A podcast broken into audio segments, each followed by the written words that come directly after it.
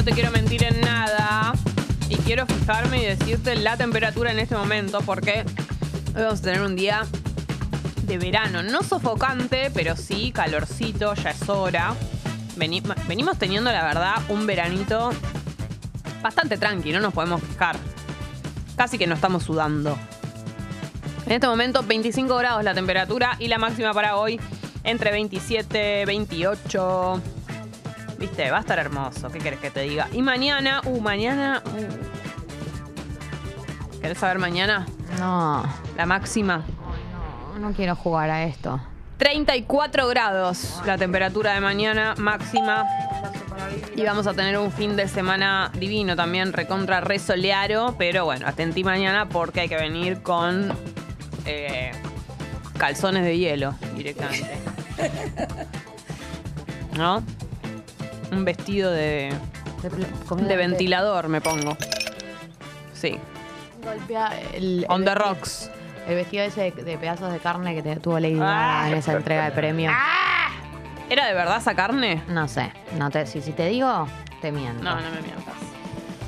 Bueno, Oh vamos my con algunas noticias. Chicos, yo realmente no sé cómo hago para vivir. Tremendo, ¿no? Llegando con lo último. Literal. Vamos a arrancar con una buena noticia. Apareció. En realidad no apareció el día de ayer, pero ayer se realizó el anuncio de la restitución del nieto número 132. Se llama Juan José, es hijo de Mercedes del Valle Morales, que estuvo desaparecida durante, la dictadura. Todavía no se sabe quién es el padre. Y eh, el anuncio fue ayer, a pesar de que en realidad el proceso eh, de restitución arrancó hace 16 años. Esta persona arrancó el proceso hace 16 años. Lo sé porque pudimos hablar con ayer. Ayer hablé con, con el nieto restituido en, en Radio con Vos. Eh, hablamos con Juan José. Y la verdad es que, nada, siempre es eh, muy espectacular escuchar estas historias eh, de, de gente que le cambia la vida, porque tuvo toda una vida criada por él. Él cuenta que desde chico sospechaba que había algo raro porque tenía padres muy grandes. Qué desesperante, como, aparte. Claro, como edad de- de- de De abuelos. de, de abuelos y siempre siempre sospechó y, y de hecho le hacía comentarios a, a- a los a, a la, la familia con la que se crió vamos a decirle y ellos se murieron sin decirle la verdad, o sea, ellos nunca le admitieron que eh, había sido apropiado, eh, pero bueno, cuando eh, se acercó a abuela, se empezó todo este proceso, él pudo conocer una foto de la madre, verla, di cuenta que tiene la foto de la madre en su mesa y que empezó ahí toda una reconstitución de la identidad, Es- o sea, te cambia la vida, te empieza una vida nueva, sos otra persona, porque todo lo que vos creías con respecto a tu identidad o parte de tu identidad, porque obviamente algo de lo que vos creías es real porque es la vida que tuviste, eh, pero mm, es empezar a reconstruir de cero quién sos, de dónde viene tu familia, tus rasgos, tu apellido. Eh, nada, la verdad es que... Y una vez más lo importante es acercarse Totalmente. a abuelas, eh, aunque sea con una duda mínima, porque encima esta persona, la, la- digamos, su- la gente que lo crió se murió, o sea que era la, la fuente de información, digamos, más cercana. Y desde que eso pasa es como que es es desesperante la situación, como las personas que te lo tienen que decir o que, o que te lo pueden decir se van.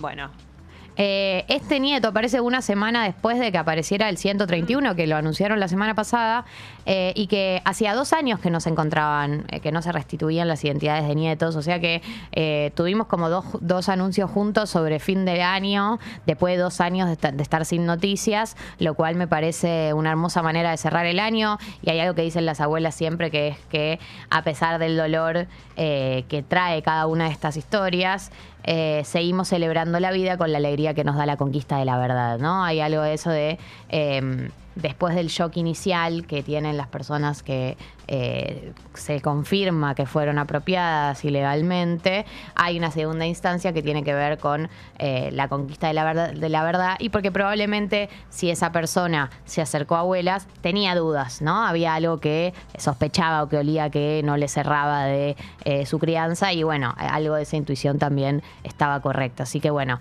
es una hermosa noticia para terminar el año. Cien- Nieto 131 la semana pasada. Nieto 132 esta semana.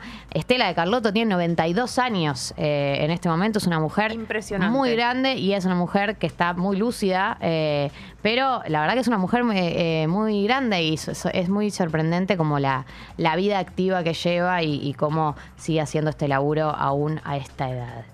Em, otra noticia que estuvo bastante en todos lados que me gustaría tocarla, no me acuerdo si la toqué ya alguna vez, pero les voy a Tócala. Lo voy a tocar porque me parece que es importante, que es lo que fue el anuncio que hizo el gobierno sobre eh, el fin de las recetas por WhatsApp. No sé si leyeron, pero hace unos días... eh, el Ministerio de Salud anunció que se iba a derogar, se iba a terminar esto de que te manden la re- una receta, eh, no de cocina, sino una receta médica por WhatsApp. Tipo, te la hace el médico, le saca una foto y te la manda por WhatsApp Como o te la la, manda por mail. Claro, como, sí, como venimos haciendo el último tiempo.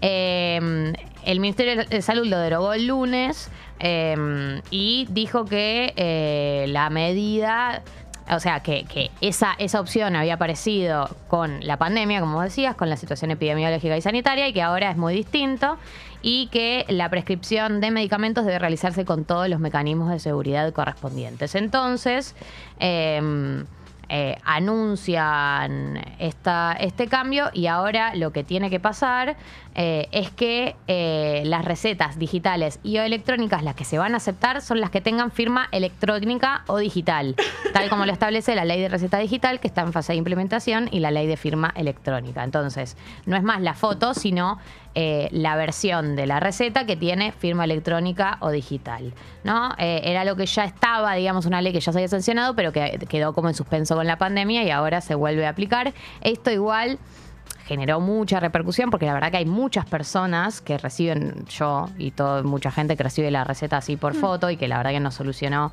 muchos pasos en la vida, pero eh, por ahora sigue en pie. El la única modificación que anunció el gobierno es que eh, extendieron hasta febrero el envío de recetas por WhatsApp, pero solo para enfermos crónicos. O sea, si sos un enfermo crónico, tenés hasta febrero para adaptarte. Podés seguir recibiendo la factura por WhatsApp, la factura, la receta por WhatsApp.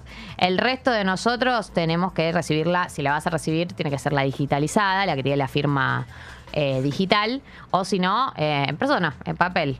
Eh, sí, bueno, muy poco cómodo, pero bueno, supongo que debe tener que ver con eh, los cuidados de seguridad vinculados a las recetas. Pero bueno, esto para que lo tengan presente. Hasta el 28 de febrero del 2023, si sos paciente crónico, podés seguir usando la receta por foto.